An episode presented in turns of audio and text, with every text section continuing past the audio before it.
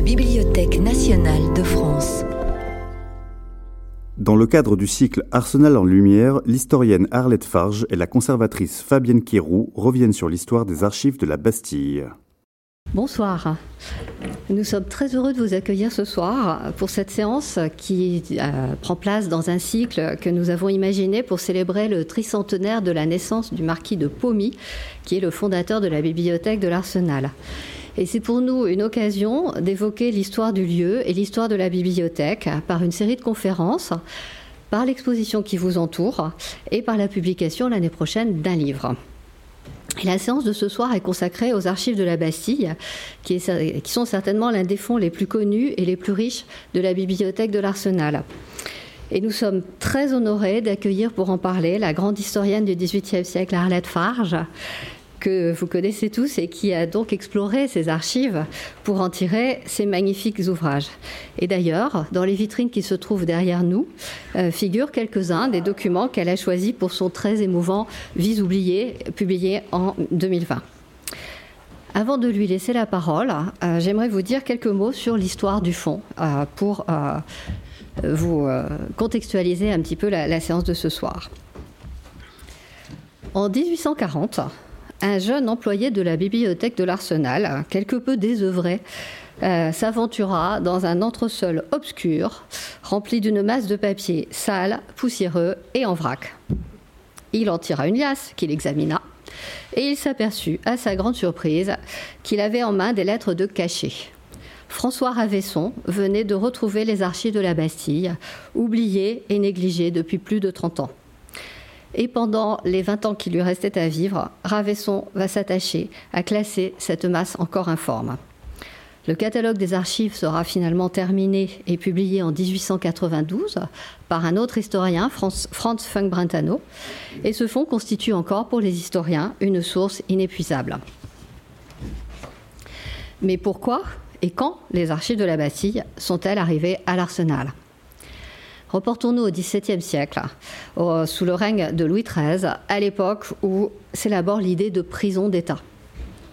La Bastille devient une prison placée sous l'autorité directe du secrétaire d'État à la maison du roi, c'est-à-dire une prison où l'on enferme ceux qui ont commis un crime ou un délit jugé dangereux pour la sécurité de l'État, pour la nation même, pour le roi, ou même pour des groupes plus restreints et même jusqu'au niveau d'une famille. Ou encore, c'est une prison pour ceux qui sont des personnages trop en vue pour être enfermés aux côtés de malfaiteurs de droit commun. La Bastille reçoit les prisonniers qui sont incarcérés sur l'ordre du roi. Et précisément, pour juger ce type d'affaires, euh, le roi a créé en 1631 une chambre de justice spéciale dans l'enceinte même de l'arsenal. Cette chambre concurrence le Parlement et le Châtelet de Paris pour les grands procès criminels. Poison, sorcellerie, crime de lèse-majesté et de haute trahison, concussion, faux, monnayage. Les deux affaires les plus emblématiques qui ont été jugées par cette chambre de l'Arsenal ont eu lieu sous le règne de Louis XIV. Il s'agit du procès de Nicolas Fouquet et de l'affaire des poisons. Et ces séances se tiennent euh, dans une chambre ardente, ainsi nommée car tendue de tentures noires et éclairée par des flambeaux, ce qui donne une mise en scène assez, euh, assez dramatique. Or, ces criminels ou ces accusés de crimes sont enfermés pour leur grande majorité à la Bastille ou bien au donjon de Vincennes qui est lui aussi proche. Sous l'Ancien Régime, la Bastille et l'Arsenal forment un vaste complexe militaire qui s'étend jusqu'à la Seine. La forteresse de la Bastille est incluse dans le mur d'enceinte de Charles V, lequel mur enclos aussi l'arsenal. En fait, le tracé de l'enceinte correspond à peu près à celui de l'actuel boulevard Bourdon, de ce côté, euh, et de ce côté, le port de l'Arsenal a pris la place des fossés. Et du côté de la Seine, la muraille se trouvait à peu près à l'emplacement de l'actuel boulevard Morland.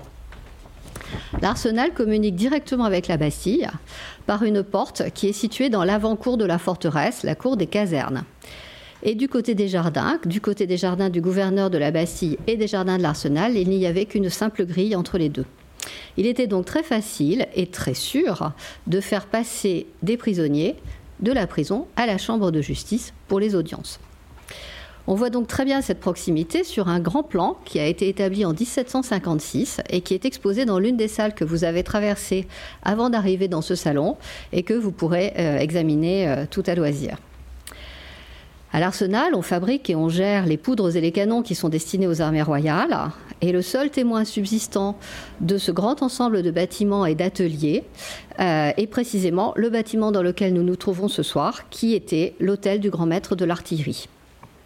Nous avons tenté de retracer les grandes étapes de cette histoire de l'arsenal dans l'exposition qui vous entoure et que je vous invite à regarder après la conférence. On voit donc qu'il y a un lien historique et même institutionnel bien établi entre la Bastille et l'arsenal sous l'Ancien Régime. Alors, quelles archives se trouvaient donc à la Bastille et qu'en est-il advenu le 14 juillet 1789 et les jours qui ont suivi? La Bastille conservait plusieurs ensembles, distincts d'archives, euh, dûment organisées, euh, classées et même bien gardées, et placées même depuis 1783 dans un bâtiment construit spécialement à cet usage. Il y avait d'abord les archives de la prison elle-même. Depuis, depuis 1660, les dossiers des prisonniers, et puis les dossiers relatifs à la gestion interne de la prison. Ensuite, les archives de la lieutenance générale de police, qui avaient été créées en 1667 et qui s'étaient étoffées progressivement. Et ces archives ont été placées à la Bastille à partir de 1716 pour des questions de sûreté. Puis on y trouvait aussi les papiers du donjon de Vincennes, qui était une autre prison d'État, euh, papiers arrivés en plusieurs versements à partir des années 1726. D'autre part, les papiers justement de la Chambre de justice de l'Arsenal et un peu du Châtelet et du Parlement, papiers relatifs à ces grandes affaires criminelles dont je vous ai parlé. Et en ce qui concerne la Chambre de l'Arsenal, le transfert de ces papiers s'est effectué en bloc en 1765. Et donc les archives des procédures ont rejoint euh, les dossiers concernant la détention des accusés. Pour tous ces papiers dont je, viens, de vous parler, le dépôt des archives ne concerne que les affaires qui sont classées et non pas les affaires actives. Il reste encore un petit bloc euh, pour les archives privées des officiers de la Bastille, euh, notamment le dernier gouverneur, M. Delaunay. Et enfin, toujours pour des raisons de sûreté, quelques papiers qui émanent du secrétariat, du secrétariat d'État à la Maison du Roi, qui a donc la haute main sur la Bastille. Alors, le 14 juillet 1789, lors de la prise de la forteresse, les archives sont pillées et dispersées. Certains documents sont brûlés, d'autres sont déchirés, et d'autres encore sont jetés par les fenêtres dans la boue des fossés. Des curieux et des collectionneurs, cependant, appâtés par le mystère dont ces archives sont entourées, sont venus se servir. Et les cas les plus connus euh, sont ceux de Beaumarchais, qui a dûment restitué tout ce qu'il avait ramassé, et de Pierre Dubrovski, qui était euh, attaché à l'ambassade de Russie, qui s'est efforcé de rassembler après coup de très nombreux documents, et ces documents partirent avec lui vers la Russie euh, et finirent dans les collections impériales, et ils se trouvent encore aujourd'hui à Saint-Pétersbourg. C'est une fraction significative des archives de la Bastille. Dès le 15 juillet, sur ordre de la ville de Paris, la forteresse est gardée et on s'efforce d'empêcher ces pillages. Et les jours suivants, la question du sort des archives est très débattue au sein des instances, euh, de la ville. Elle suscite en effet ces archives un immense intérêt et l'on s'accorde euh, sur la nécessité de les rassembler et de les préserver pour servir de témoignage historique. Un appel public est lancé aussi à ceux qui ont euh, ramassé des dossiers pour qu'ils les restituent. Et cet appel n'a cependant qu'un succès assez incomplet. Finalement, tous les papiers qui ont été rassemblés ont été déposés au couvent de Saint-Louis-la-Culture, euh, qui correspond aujourd'hui à l'église euh, Saint-Paul-Saint-Louis, rue Saint-Antoine, et au bâtiment du lycée Charlemagne, tout près de la Bastille donc. On nomme un comité qui est chargé d'inventorier les archives, de les analyser et de les rendre publiques. Mais c'est un travail évidemment immense. Et il faut bien dire que les commissaires, qui sont plutôt des politiques que des archivistes, sont assez peu assidus à ce travail.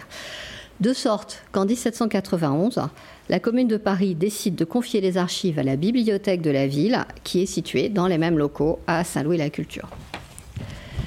À cette époque, le bibliothécaire de la ville s'appelle Hubert Pascal Ameillon.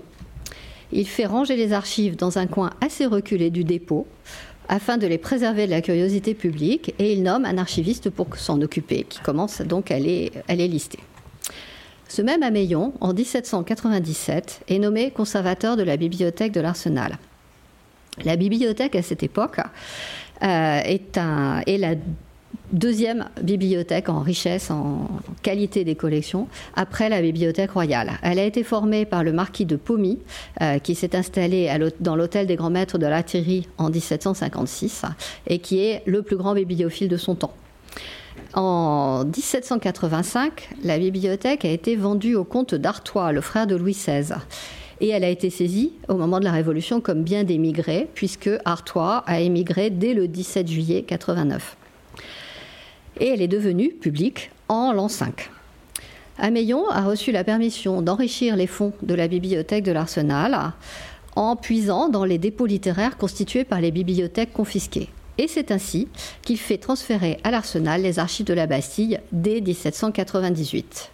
Et ces archives, et ces archives, eh bien, elles restent, elles restent entassées et elles restent en désordre. Parce que il faut pour l'équipe qui travaille à l'époque, l'équipe de bibliothécaires qui travaille à l'époque à l'Arsenal, eh bien il faut absorber ces énormes accroissements qui ont eu lieu pendant la Révolution euh, par les saisies révolutionnaires. Et puis il faut bien dire que euh, à partir à partir des années 1800, 1804, 18 surtout 1805, euh, eh bien et, la restauration, le contexte est très peu favorable à, l'exploitation et à l'exploration des archives de la Bastille, le contexte politique, j'entends.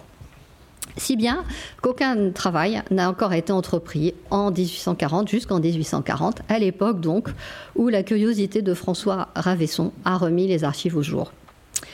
Et aujourd'hui, le travail de la bibliothèque se poursuit encore sur ce fond emblématique. En effet, il reste beaucoup à faire euh, encore pour la préservation matérielle de ces archives et pour leur restauration. Il y a eu un travail de reproduction systématique qui a été entamé il y a des années déjà, d'abord par la technique du microfilm et puis à présent par la numérisation. On peut donc consulter euh, de, nombreux, euh, de nombreux dossiers qui sont euh, accessibles par l'intermédiaire de la bibliothèque numérique de la BNF, Gallica. Euh, et puis, euh, compte tenu des tribulations des archives, euh, on trouve encore sur ces papiers des traces de la boue des fossés, des déchirures, occasionnellement même dans les boîtes des plumes de pigeons. Et donc, il y a depuis des années un très grand chantier de préservation et de consolidation qui a été entrepris et poursuivi patiemment par l'équipe de l'Arsenal, peu à peu, avec le concours de notre atelier de restauration, et qui doit encore durer plusieurs années. Donc vous voyez que le travail n'est pas, n'est pas fini et, euh, et peut-être qu'il n'y a guère que dans une institution de la, de la taille de la BNF que l'on peut se permettre de mener des chantiers comme ça qui durent depuis 20 ans et qui dureront peut-être encore 20 ans. J'espère un peu moins, mais qui vont durer encore un certain temps. Et donc, à l'issue de la conférence, euh, vous êtes invités à visiter les espaces patrimoniaux de la bibliothèque que nous avons ouverts de ce, de ce côté-ci, notamment le salon de musique. Et dans ces espaces patrimoniaux, vous rencontrerez trois conservatrices qui vont vous montrer des dossiers extraits des archives de la Bastille qu'elles ont donc choisis. Euh, pour vous en raconter l'histoire, pour vous montrer euh, à, quoi ressemblent, ces dossiers, à quel point ils sont divers, et pour vous montrer surtout leur matérialité. Parce que la matérialité de l'archive, c'est quelque chose qui est fondamentalement important pour interpréter un document, et je crois qu'aucune reproduction ne parviendra jamais à en rendre compte. Et donc, voilà la bibliothèque de l'Arsenal, qui a été un, témoin de la Révolution française, conserve aujourd'hui la mémoire de la Bastille, mais c'est là une autre histoire et, surtout, il est temps pour moi de laisser la parole à l'historienne Arlette Farge. Merci beaucoup.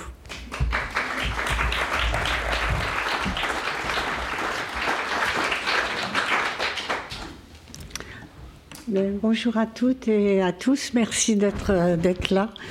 Euh, comme euh, il vient d'être dit, euh, les archives de la Bastille, et personne ne pourra me contrarier, sont un véritable joyau.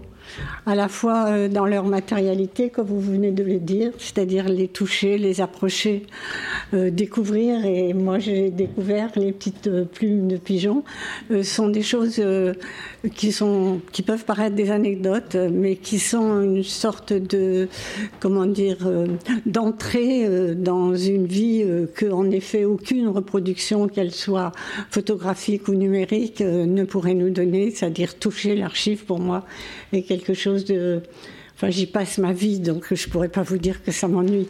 Donc, euh, je, je, suis très heureuse d'être invitée ici. J'ai toujours dit que c'était un peu comme ma maison. Ça l'est. Euh, en même temps, je voudrais saluer tout le travail de tous ceux qui sont là euh, pour aider les chercheurs et les chercheuses et pour faire tout le travail de conservation. Donc, bon, voilà, c'est vraiment euh, un univers tout à fait particulier. Alors moi, je vais m'en aller sur un chemin un petit peu différent. Je voulais vous parler aujourd'hui de l'imaginaire euh, populaire, social et politique de la Bastille. Parce que la Bastille, euh, c'est tout et c'est rien. Et pour commencer, je crois qu'il faut pour réfléchir à ce problème-là, il faut euh, oublier tous les stéréotypes que nous véhiculons euh, constamment sur la Bastille et effectuer une, réflexion qui peut être intéressante sur l'imaginaire qui s'est créé autour d'elle au XVIIIe siècle comme de nos jours. J'irai jusqu'à nos jours, mais vous inquiétez pas, ça durera pas si longtemps que ça. Euh, et ça, c'est pour examiner euh, tant que faire se peut ce que représentait la Bastille avant 1789, au moment de la Révolution, et puis ensuite. D'ailleurs, je voudrais dire qu'en fait, le, travail de l'historien ou de l'historienne, c'est de, quand il est face à un événement ou un lieu ou un lieu mémoriel, comme la Bastille, c'est de déconstruire cet événement ou ce lieu pour atteindre en fait le chemin euh, imaginaire et social euh, qui l'a fait devenir ce qu'il est depuis sa construction. Alors, en ce sens, la Bastille a, une histoire, évidemment. Euh, alors, elle a une histoire, et de plus, ce que je trouve euh, très passionnant, c'est qu'elle n'a pas terminé son histoire. Euh, c'est une histoire qui ne se terminera sans doute euh, jamais. Et c'est ce qui donne en fait euh, tout son intérêt à, un travail sur à la fois elle, la Bastille, mais aussi bien sûr les archives qui, qui sont là.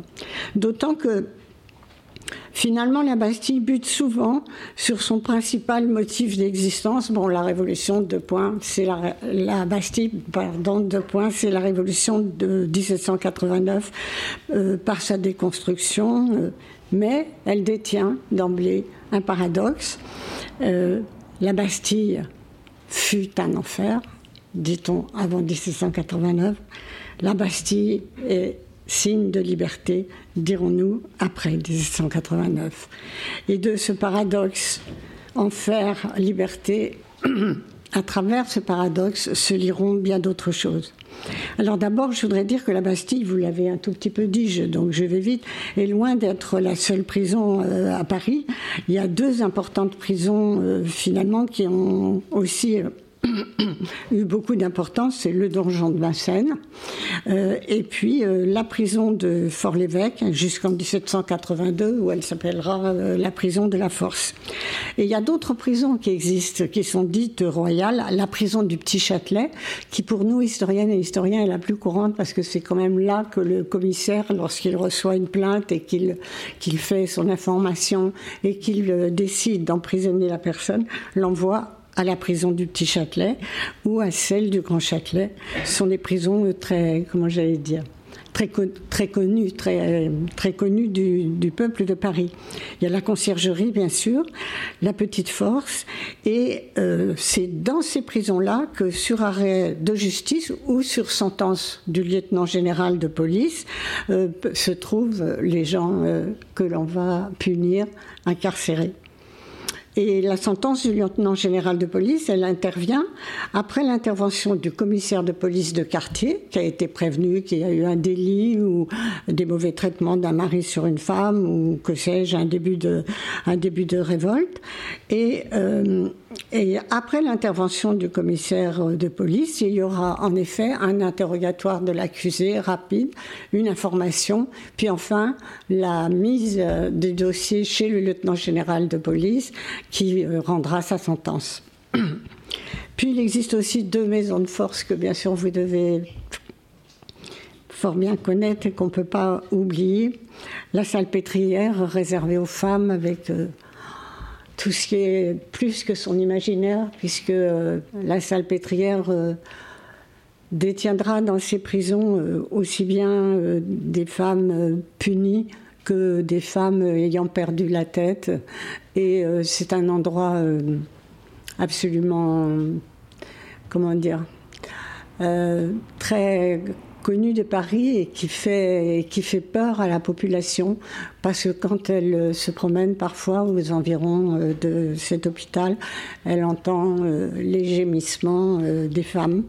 Donc c'est encore une prison euh, importante. Et puis il y a l'hôpital Bicêtre, alors celui-là beaucoup plus loin, qui est réservé aux hommes. Et ces deux immenses euh, monuments sont bien connus euh, de nous tous, de tous les Parisiens. Et comme vous le savez, ils sont maintenant de grands hôpitaux. Et je trouve que toutes ces transformations entre prison, folie, hôpital seraient très très intéressantes à étudier si on était sociologue ou philosophe. Euh,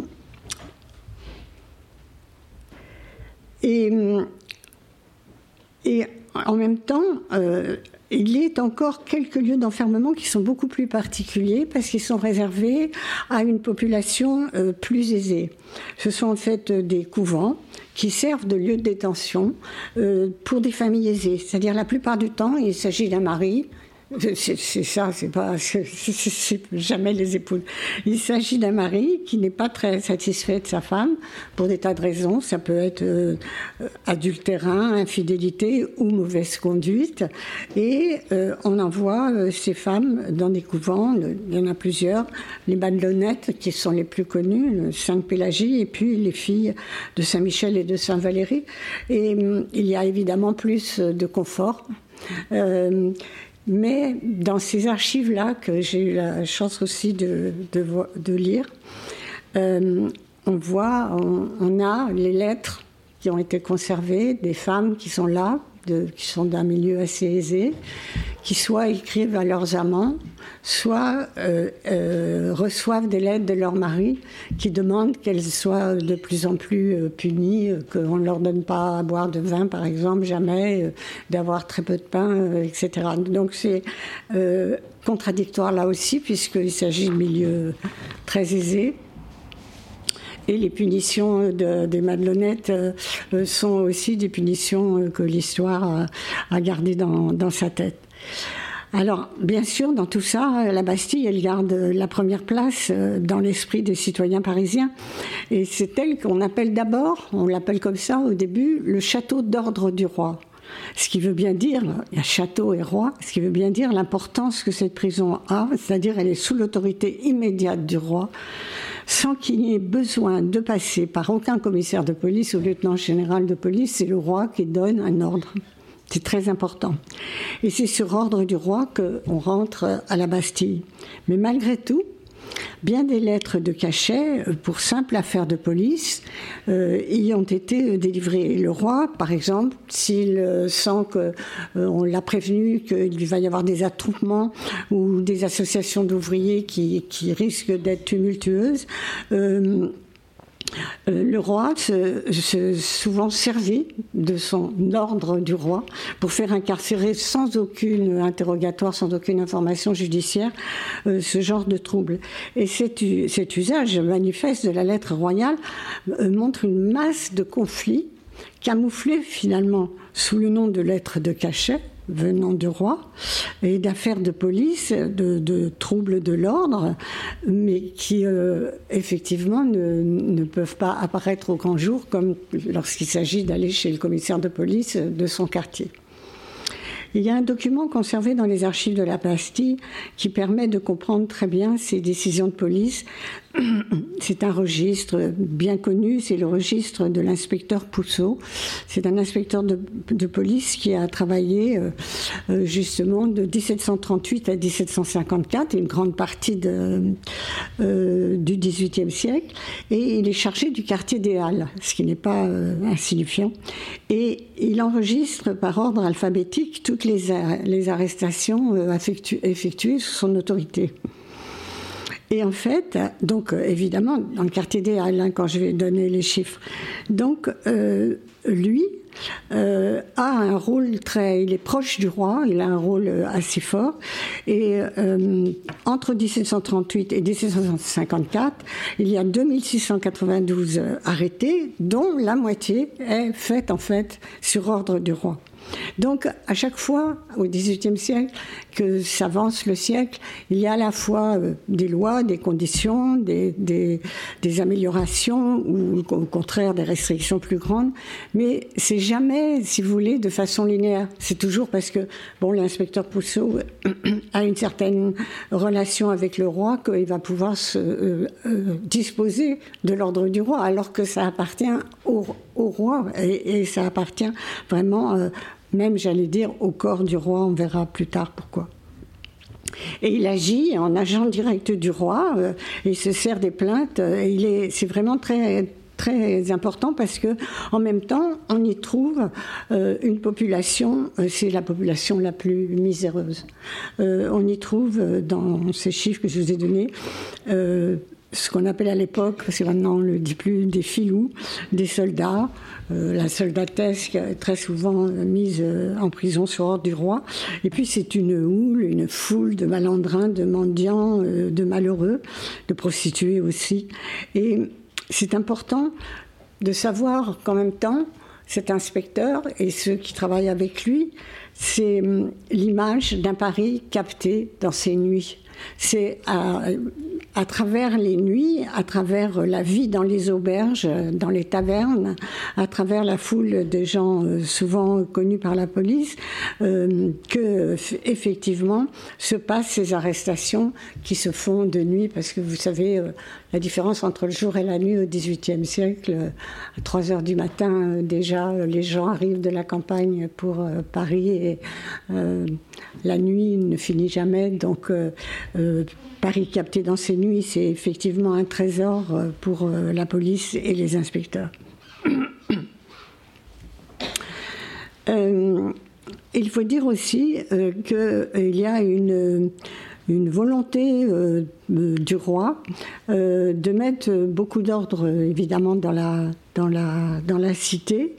Et euh, en même temps, le nombre de prisonniers à la Bastille n'atteindra jamais euh, des chiffres euh, incommensurables, parce que je sais pas, on, peut imaginer, étant donné cette forteresse, qu'il y aurait énormément de prisonniers. Mais en fait, sous Louis XV, par exemple, il y en a 2000. Puis petit à petit, sous la Régence ensuite, et puis beaucoup plus tard, roi Louis XV, on n'en trouvera que 3 310, ce qui expliquera ce fameux mystère, hein, pourquoi ils ont pris la Bastille, puisqu'il n'y avait que sept prisonniers dedans. Mais ce n'est pas le problème qu'il y avait sept prisonniers dedans, c'est le problème de ce que représentait la Bastille et de ce qu'était son imaginaire. Alors je crois qu'il est important de comprendre maintenant comment l'opinion publique du XVIIIe siècle imaginait, pensait euh, et s'inquiétait euh, de, la Bastille. Euh, pour comprendre cela, il y a des dossiers ici qui sont absolument euh, qui donnent énormément de renseignements, qui sont passionnants, qui s'appellent les gastins de la police secrète.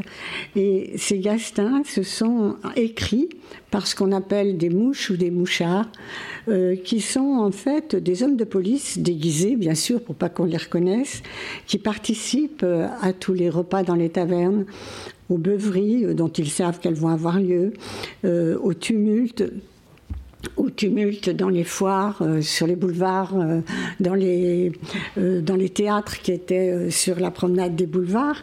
Et en fait, ils ont ce rôle absolument extraordinaire. C'est une source merveilleuse qui que moi j'ai beaucoup utilisée pour comprendre exactement la vie des gens.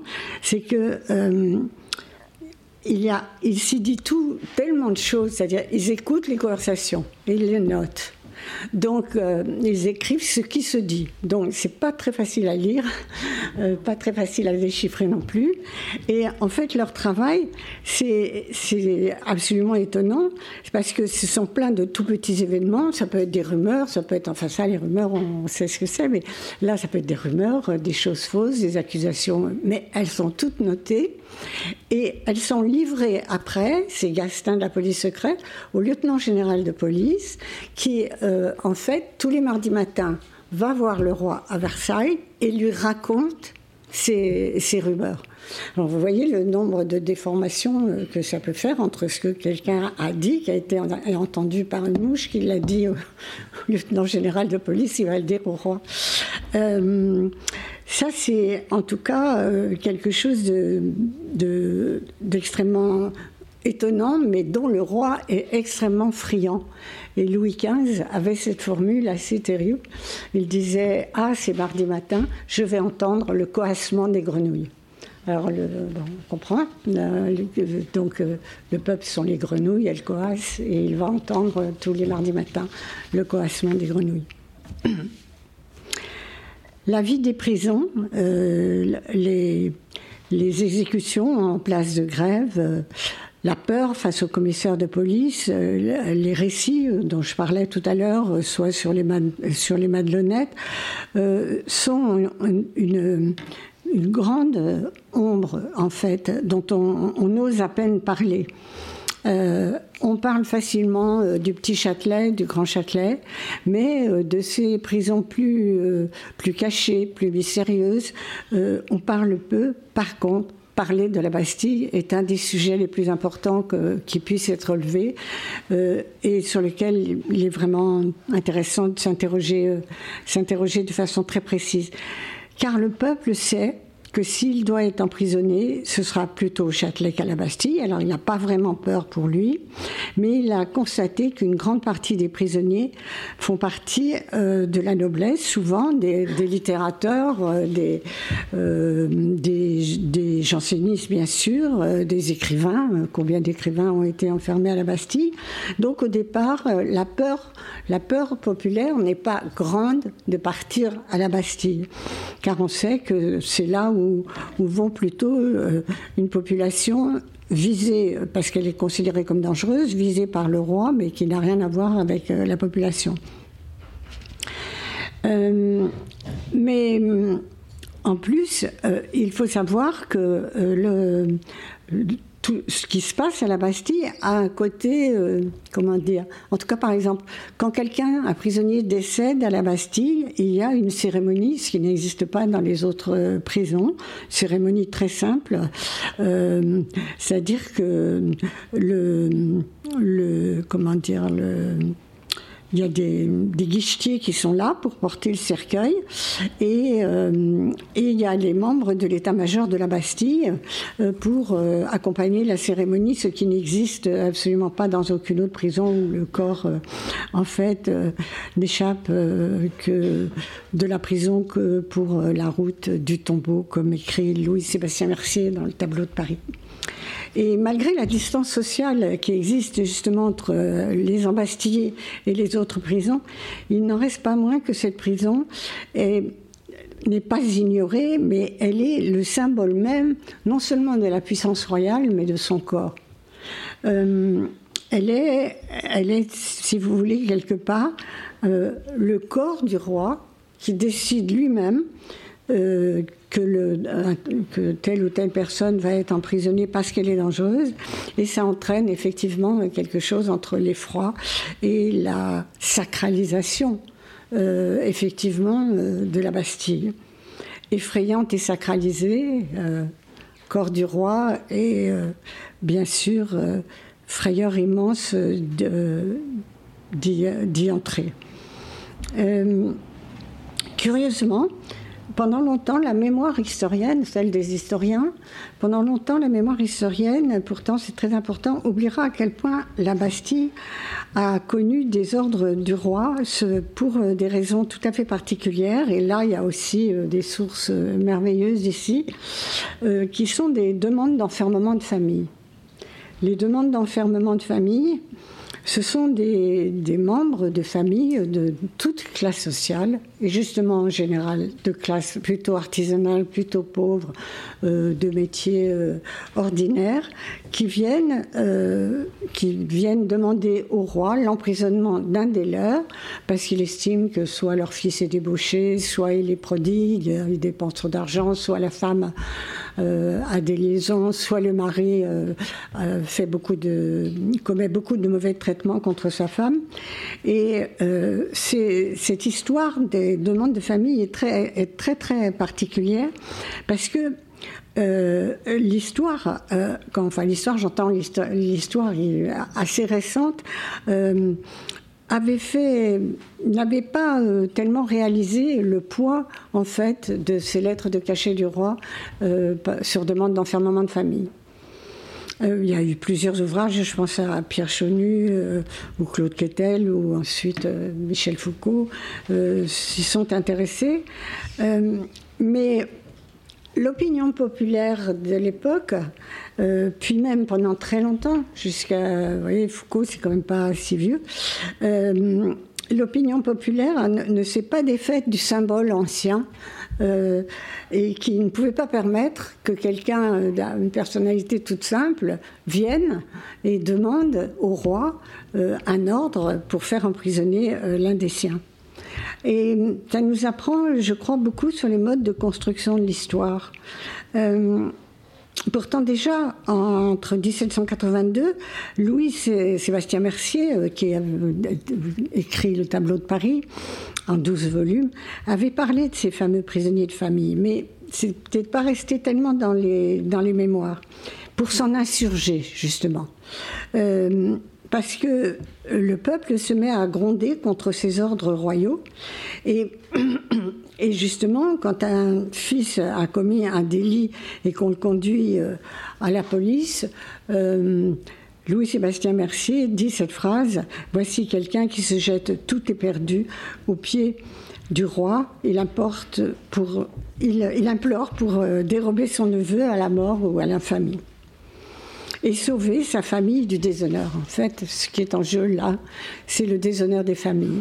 Une composante absolument très importante de l'opinion populaire à Paris, qui est euh, l'honneur des familles. Et hum, sur l'imaginaire populaire, euh, finalement, on voit qu'il y a deux imaginaires à cette époque, dont l'un est plus violent que l'autre. La Bastille reste, quoi qu'on en dise, le symbole du pouvoir euh, total et sans compromis de la, de la personne royale. Ça permet de critiquer ses abus, euh, son autorité, ses injustices, son pouvoir d'oppression, mais simultanément, on s'aperçoit qu'il y a une démarche d'enfermement de famille qui est, qui est privée et qui est euh, euh, actée euh, par les familles. Et sur, sur l'idée que la famille doit au roi une certaine transparence. D'ailleurs, le roi lui-même est tout à fait d'accord. Au début, quand les lettres de cachet de famille vont avoir une grande importance avant qu'elles disparaissent, effectivement, pour le roi, la vie privée et la vie publique se confondaient de façon importante, surtout lorsqu'il s'agissait de tumulte ou de désordre. Or, la famille, selon le roi, c'est justement le socle privilégié de la tranquillité publique et c'est une certaine forme d'ordre public. Donc lui va être totalement d'accord sur cette forme de demande venant euh, du peuple, demande très curieuse d'ailleurs, parce que qu'est-ce qu'adresser une lettre au roi pour demander l'enfermement d'un des siens par des gens qui ne savent pas écrire? Ce sont ces scènes, vous avez peut-être déjà vu des gravures, ce sont des scènes euh, autour du cimetière des innocents euh, où les, écrivains publics euh, sont présents et où une femme ou un homme ou un fils ou une fille vient murmurer à l'oreille de l'écrivain public la lettre qu'il ne sait pas écrire, ce qui fait que ces lettres adressées au roi ont une forme très belle et très particulière parce que l'écrivain public sait très bien les commencer, euh, des formules de politesse employées à l'époque pour le roi, c'est pas n'importe lesquelles. Puis après, c'est l'oralité de la personne qui parle au creux de l'oreille de l'écrivain public. Et vous avez, en termes totalement euh, populaires, euh, tous les méfaits qui sont inscrits là, les uns après les autres, sans ordre souvent. Et la lettre se termine, évidemment, comme on le fait, euh, veuillez recevoir, mais avec beaucoup plus de, beaucoup plus de majesté que ça, euh, se, termine, euh, écrite par l'écrivain public, de façon tout à fait solennelle. Donc c'est quand même... le cimetière des innocents est resté pour ça très, très connu, mais c'est un lieu qui est très, qui est très particulier parce que finalement, il n'y aura aucun jugement, euh, comme je vous l'avais dit, et les familles euh, croient que puisqu'il n'y a pas de jugement, qu'il n'y a pas de passage chez le commissaire de police, chez le lieutenant de police, qu'ils vont directement au roi, que ça reste secret. Et là, tout l'imaginaire des lettres de cachet demandées au roi, c'est de se dire que dans cette vie populaire où tout le monde se connaît, où il n'y a pas d'intimité, eh bien voilà, il n'y aura pas la justice, il n'y aura pas le commissaire de police, il n'y aura pas la punition infamante, il y aura une lettre écrite au roi et le roi qui signera euh, un ordre d'emprisonnement ou pas. Mais il a, beaucoup, beaucoup employé ce, cette façon euh, de faire. Et euh, je, je trouve justement que c'est là que va venir un nouveau paradoxe qui va aider à défaire le rôle de la Bastille dans l'imaginaire social, même jusqu'à la Révolution, euh, c'est que quand la famille s'adresse au roi plutôt qu'au commissaire, qu'elle désire le secret, qu'elle le croit présent, qu'elle se croit protégée complètement, en fait, euh, ce secret ne peut pas exister. Vie privée et vie publique sont tellement mélangées euh, que tout se sait et que personne ne peut faire une adresse au roi auprès d'un écrivain public sans que tout le monde le sache, bien sûr. Et euh, finalement, en plus, parfois, par erreur ou par ou peut-être par un, sentiment euh, de croire, euh, de croire bon, que, tout est possible, ces lettres sont signées aussi euh, par euh, des membres de la famille ou des voisins et des voisines et parfois même par le prêtre de la paroisse. Ainsi vit un, espèce de paradoxe énorme, c'est-à-dire le secret, ce, secret dit au corps du roi, qui ne sera jamais un secret, et qui va devenir euh, quelque chose d'extrêmement encombrant pour euh, la police et la, lieutenant générale de police, tellement il y en a. Il y a une saturation absolument énorme qui se fait parce qu'il y a des demandes d'enfermement de famille, euh, bon, plus que quotidiennes. Enfin, les, registres de demandes d'enfermement de famille sont particulièrement passionnants euh, parce que c'est comme ça qu'on saisit alors, c'est vrai ou c'est faux, hein, je voudrais dire, c'est toujours pareil, quand on travaille dans les archives de police, on sait très bien qu'il y a des choses qui sont dites qui ne sont pas vraies, donc nous, historiens ou historiennes, euh, on est obligé de travailler à travers ce qui peut être vraisemblable, mais sans dire que nous disons la vérité. Il ne faut jamais croire qu'un historien peut dire la vérité avec un grand V s'il travaille sur des archives de police, parce qu'il travaille sur un, terrain déjà formaté, avec des interrogatoires qui sont formatés aussi, donc les réponses sont attendues. Donc il faut tout un travail de connaissance, de déchiffrage et puis d'immersion, c'est ça qui est intéressant dans ces archives, pour mieux comprendre en fait finalement que justement l'absence de vie privée dans le quartier empêche ce secret de tenir et en plus encombre absolument euh, euh, toute l'administration. Enfin, ça ne disait pas à l'époque le mot administration, mais je, voilà, je l'emploie. Euh, donc, euh, en fait, la, lettre, elle est remplie de détails, comme je vous le disais, et euh, les demandes d'enfermement de famille sont aussi extrêmement intéressantes euh, parce qu'elles contiennent après des lettres. Il y a des parents qui ont des remords d'avoir mis euh, leur enfant ou leur femme euh, en, prison. Et donc, le, dossier, les dossiers d'enfermement de famille sont remplis aussi d'un courrier de correspondance, soit celui, vous savez, les jeunes qui étaient demandés, à qui on disait par ordre du roi de partir en prison, ils allaient parfois dans les îles. Étaient exilés euh, très loin. Et donc il y a des lettres dans ces dossiers, encore maintenant, euh, de, fils euh, disant à leurs parents que ben maintenant ils sont plus comme ça, etc. Donc c'est un matériau, je ne sais pas comment vous le décrire mieux que ce que je fais, parce qu'après il faut le voir, il faut le lire. Comme vous disiez, c'est souvent déchiré, maculé mal écrit, phonétique, mais c'est ça qui fait que c'est leur vie qui est là. Et c'est ça qui provoque l'émotion sur laquelle, je crois, un historien ne peut jamais pouvoir travailler. Et à force de cette saturation, à force finalement de, cet encombrement, on peut dire, euh, le gouvernement, euh, qui euh, était très très d'accord pour venir au, secours des parents, commence à trouver que c'est un peu, un peu trop difficile. Et finalement on va s'inquiéter euh, de ce qu'on va pouvoir faire par rapport à, cet ordre-là. Euh.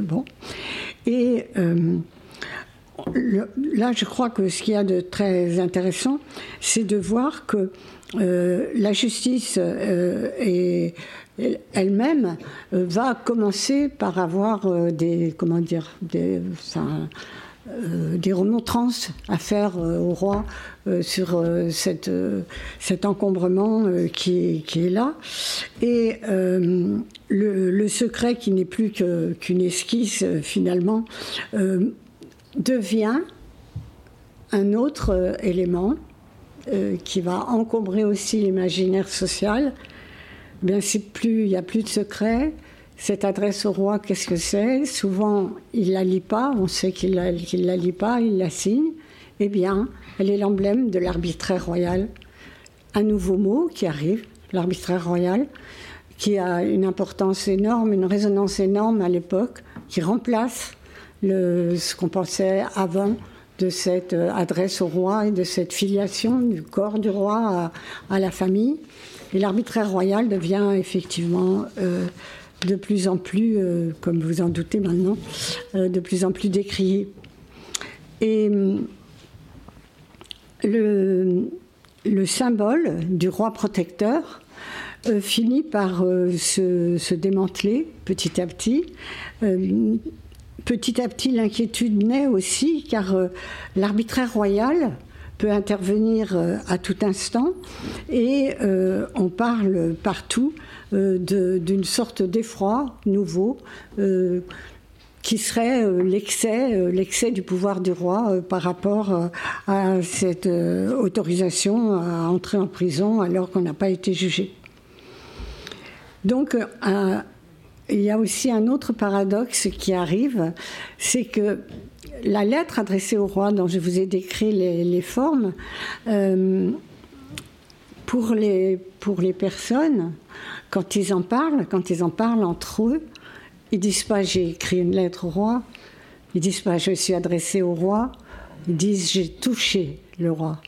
Il y a une sensualité, il y a quelque chose du corps, et il y a quelque chose du, sens et de la sensualité.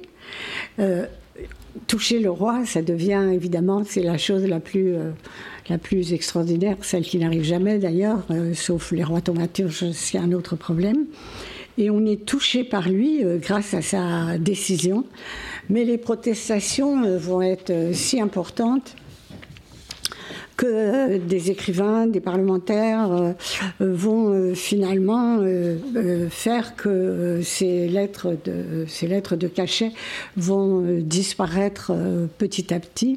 Il y aura d'abord le discours de Malzerbe qui disait que cet arbitraire royal était absolument impensable et que effectivement il faut comment dire il faut il faut cesser avec ça.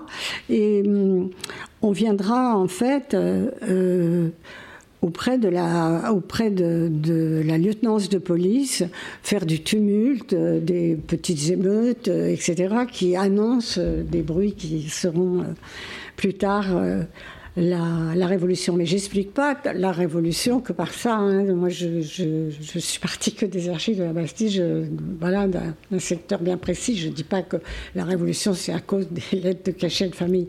Je, prends cet exemple-là pour décortiquer et déconstruire les imaginaires. Mais en fait, euh, euh, évidemment que la révolution n'est pas, euh, pas venue que pour cela. Et quand je disais tout à l'heure, euh, que une fois la révolution terminée, l'histoire de la Bastille continue. Elle continue, elle continue de nos jours. Petit à petit, elle sera un symbole politique très fort. On viendra euh, y célébrer des événements, euh, des commémorations, les balles du 14 juillet. On viendra aussi manifester. On fera le trajet République-Bastille.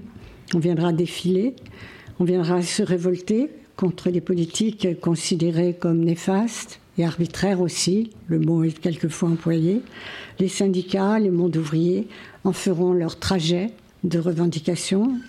Et on ne peut oublier, euh, je crois, le millier de personnes qui défilèrent au moment où, en 2002, où euh, se précisait un match électoral entre Chirac et Le Pen euh, et que Jospin s'était retiré et qu'un million de personnes sont parties à la Bastille pour euh, dire leur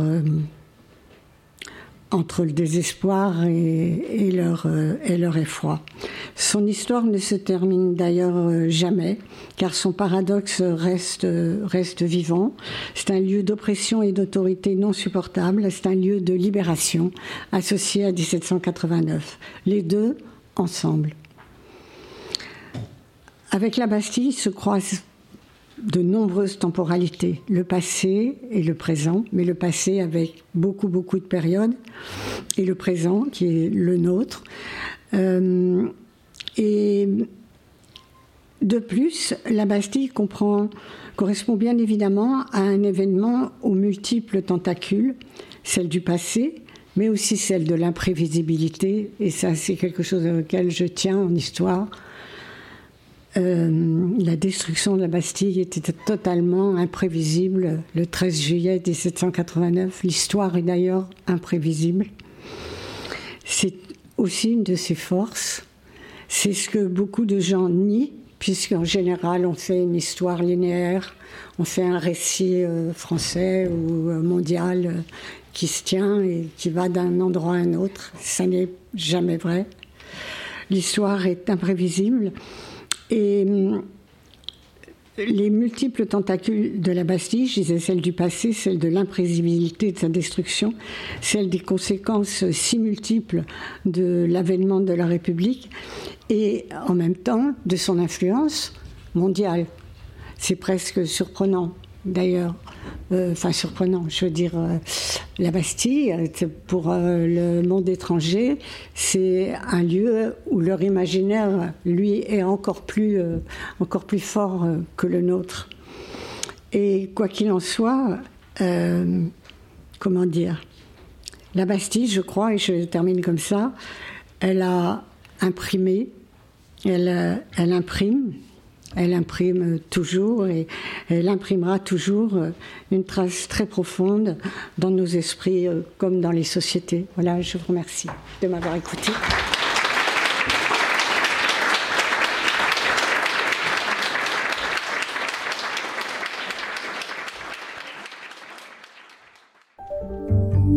D'écouter un podcast de la Bibliothèque nationale de France.